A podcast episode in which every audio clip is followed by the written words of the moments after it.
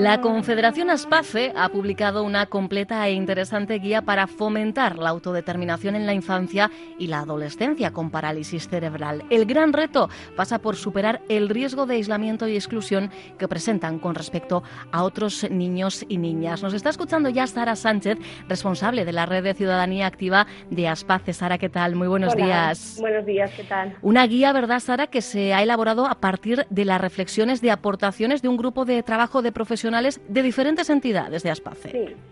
Sí, bueno, la guía, la guía se ha creado este año pasado, en el 2017, gracias a la colaboración de, de nuestras entidades, en concreto de Aspace Navarra, de Huesca, Toledo, Valencia y una entidad de Barcelona. Aspace Navarra eh, representa, también nos está escuchando, Ana Valencia. Ella es psicopedagoga, directora del Colegio de Educación Especial Virgen de Orreaga. Ana, ¿qué tal? Buenos días. Hola, buenos días. ¿Qué tal? Bien, bien por aquí. Bueno, pues eh, yo encantada de tener la oportunidad de juntas eh, charlar los próximos minutos de esta guía, que es una guía muy completa que ya avanzo a toda aquella persona interesada que se puede consultar online, se puede descargar, o sea que está al alcance de absolutamente todas las personas. Y Sara, es importante apuntar que en muchos casos, y así además lo subrayáis, ocurre que las personas con eh, parálisis cerebral, sobre todo en esa etapa, infancia adolescencia, ni son consideradas ni son tenidas en cuenta. Sí, bueno, eh, en general las personas con discapacidad en general, bueno, pues eh, están bastante invisibilizadas y no se les da en la sociedad el, el espacio que, ocupan. Entonces, si hablamos además de personas con parálisis cerebral, que todavía están más estigmatizadas, y, y en la etapa educativa de infancia y adolescencia, pues todavía más, puesto que la participación muchas veces, pues, eh, no se queda un poquito al margen. Entonces, eh, los niños y niñas de nuestros centros educativos lo que pretendemos es que tengan una participación activa, que tomen decisiones sobre su propia vida y, y logren, bueno, pues al final esa mm, inclusión en la, en la sociedad, que es lo que también reivindicamos. ¿no? Uh -huh. Por tu propia experiencia, Ana, sabes de la importancia de, de, tener en cuenta sus emociones, sus sentimientos, sus inquietudes también en el aula de Virgen de Orreaga. Sí, sí, lo, lo, que está claro es que el protagonista de, en la etapa educativa y en otras, el protagonista es el, el niño y, y, su familia, ¿no? Lo que sí que hay que ofrecerle, pues, herramientas para poder participar, comunicarse, para ser protagonistas de, de su propia vida. Uh -huh. eh, Queréis poner, y lo acaba de decir Ana, eh, Sara, el foco de atención en eso, en la persona, en este caso en el niño o en el adolescente. Sí. El, nosotros, bueno, pues el concepto un poco de el modelo de atención en los centros e históricamente ha venido a ser un, modelo médico rehabilitador donde al final la, el profesional es el experto y el, el niño o la persona eh, bueno, pues recibe esa atención. Y estamos pasando a un modelo de mm, más centrado en la persona, donde eh, el niño o niña es el centro de la atención y son los profesionales los que tienen que adecuarse para dar respuesta a sus necesidades en particular de cada, de cada persona, no tanto a nivel general. En los últimos años, Ana, sí que ha ido evolucionando el modelo de atención hasta esta perspectiva concreta, ¿no?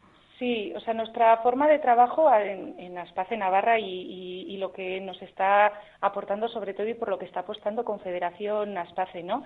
Eh, es trabajar en, escuchar a la, familia y al niño que nos cuenten sus necesidades, sus expectativas, sus sueños y a partir de ahí es donde entramos los profesionales, ¿no? Que nos planteemos los objetivos, nos pongamos las pilas a trabajar sobre ello, pero lo que, lo que demanda la familia, lo que demanda el niño. Eh, lo que ocurre, Ana, y, y lo veréis eh, a diario en el eh, Colegio Virgen de Orreaga, es que el perfil, las necesidades de apoyo a, a un niño, una niña, un adolescente con parálisis cerebral, claro, es muy diverso, ¿no? Sí, cada, cada niño tiene unas capacidades. Lo que sí que es importante ver en el niño son sus capacidades, no sus limitaciones. Uh -huh. O sea, porque a la hora de trabajar te tienes que, que plantear todo lo que puede hacer el niño y lo que hay que desarrollar al máximo para mejorar su calidad de vida. Mm, por... Todos tienen muchas capacidades. Esto es importante, me gusta sí. eso, el, el poner la, la, visión en la capacidad, en uh -huh. ningún caso en la limitación, que cuando hablamos de límites a la participación, a la autonomía, a la autodeterminación, lo que venís a subrayar, Sara, es que son los mismos que los de cualquier otro niño, niña adolescente. Eso es, al final los límites son los mismos, lo que pasa que luego la capacidad de cada niño, bueno, pues estará condicionada según sus capacidades, pero los límites un poco la sobreprotección de las familias son para todos los niños con y sin discapacidad, lo que pasa que se potencian los niños con, con discapacidad por este motivo, ¿no? Porque al final tienen unas capacidades diferentes y, y, bueno, pues hay que ver que, que, pueden llegar un poco hasta donde hasta, hasta donde ellos quieran y les permitamos también.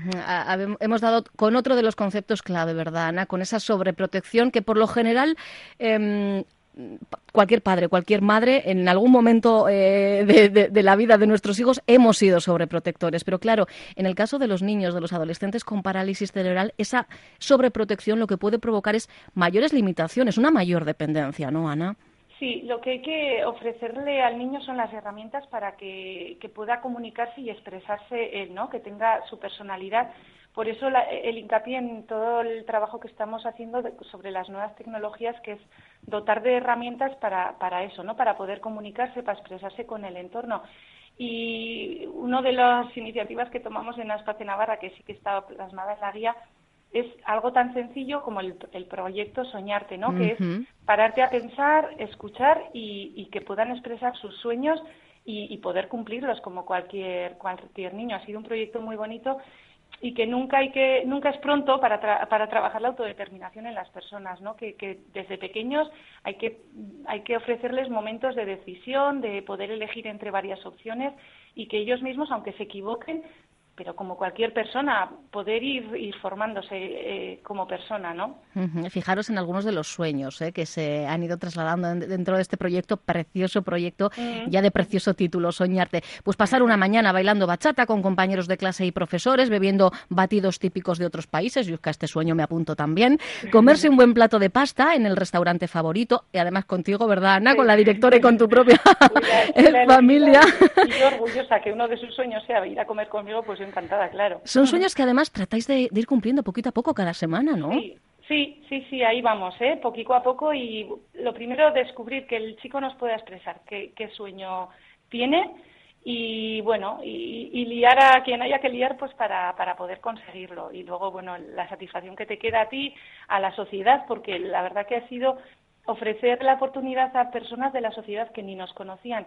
El participar con nosotros y ser no ser partícipe de este proyecto ha sido una experiencia muy positiva y que muchos nos han agradecido, bueno, todos, que el, poderles dar esa oportunidad también a ellos. Es que parece increíble, ¿no? Pero, pero al final el hecho de, ser escuchados, de sentirse protagonistas de sus propios sueños, algo que, que, bueno, pues que debería de, estar a la orden del día y no siempre tienen, ¿no? Esa, esa posibilidad, Ana sí.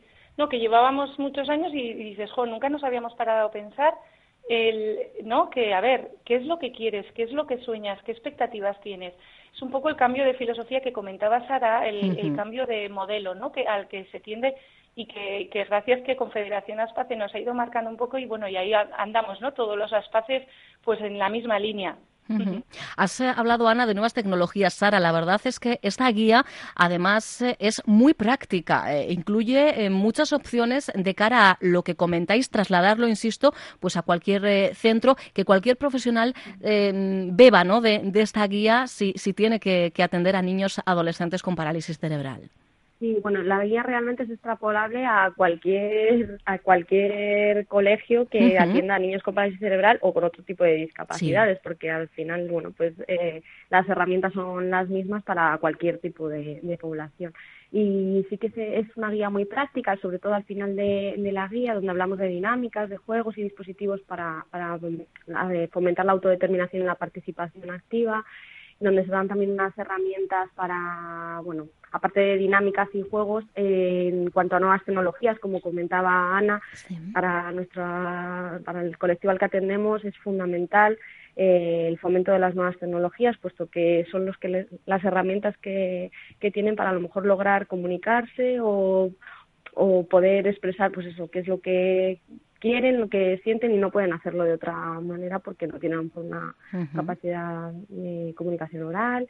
Entonces también damos eh, un listado también de, ayudas y herramientas de, de nuevas tecnologías para que también puedan ser utilizadas en cualquier tipo de centro. Claro, a esto le toca, hay, una cara veana que es que a las familias también les toca reciclarse de alguna forma o hay que formarlas, ¿no? Para que esto no solo se traslade en el aula, sino que tenga una continuidad en el día a día de este niño o de este adolescente. Sí, sí, sí, claro. La relación del, del colegio con la familia es fundamental. Hay una relación directa en el día a día con ellos, ¿no? Que, para ir también en la misma línea y que puedan poner en práctica y, eh, lo, que, lo que se trabaja en, el colegio. Mm. Eh, Ana, ¿qué dirías eh, que, bueno, aprovechando que estamos en los micrófonos de, Onda Vasca, hablamos de, de lo que se puede hacer, de lo que se quiere hacer, pero hay carencias, hay necesidades a cubrir en centros como, como el que tú diriges, Ana? Bueno, pues son centros concertados que, que, bueno, vamos poco a poco, vamos poco a poco viendo las necesidades y las demandas, ¿no? Que nos marca, pues, pues los alumnos y, y las familias y yo creo que paso a paso, con, con proyectos que presentamos, con negociaciones de conciertos con, con, la, con el Departamento de, Derechos Sociales, pues bueno, vamos en esa línea. Un poquito a poco. ¿Qué te aporta a ti trabajar en el aula? Porque decimos que eres directora, pero no has dejado al margen tu, tu trabajo en el aula. Pues bueno, yo llevo 20 años trabajando en, en Astacia, aquí en Astacia, Navarra, y la verdad que sigo levantándome contenta para ir a trabajar. Yo creo que ahí tiene que ver la vocación, no sé, pues que serviré para esto o que esto me llena. La verdad que es para mí es un lujo poder venir a trabajar en algo que te gusta, que te llena, que, que no tienes que separar trabajo o familia, no sé, que forma parte de, tu vida. No sé, a mí me parece eso una, una suerte en, estos tiempos, la verdad. Este es el plus, eh, Sara, que, que ponéis en, en Aspace, esta vocación, estas ganas por ir a más. Desde luego, sí, es un trabajo vocacional totalmente y si alguien bueno, pues no está a gusto o no ve que no le llena, bueno, pues no es, no es su sitio porque realmente la atención que, que se presta a todas las personas dentro de Aspacio y de cualquier otra entidad tiene que ser vocacional porque trabajamos para ellos, para y con ellos. Efectivamente. Bueno, pues recordad eh, que esta guía de la que hoy os estamos hablando está a vuestra disposición en la propia web de Aspace, aspance.org, y que está destinada en principio a profesionales que prestan apoyo a personas con parálisis cerebral o a personas, ¿eh? como bien decía Sara, con otras discapacidades que requieran también grandes necesidades de apoyo. A las dos, Sara, Ana, muchísimas gracias, un fortísimo abrazo. A vosotros, gracias. A vosotros, gracias. Adiós. Venga. Onda Vasca, la radio que cuenta.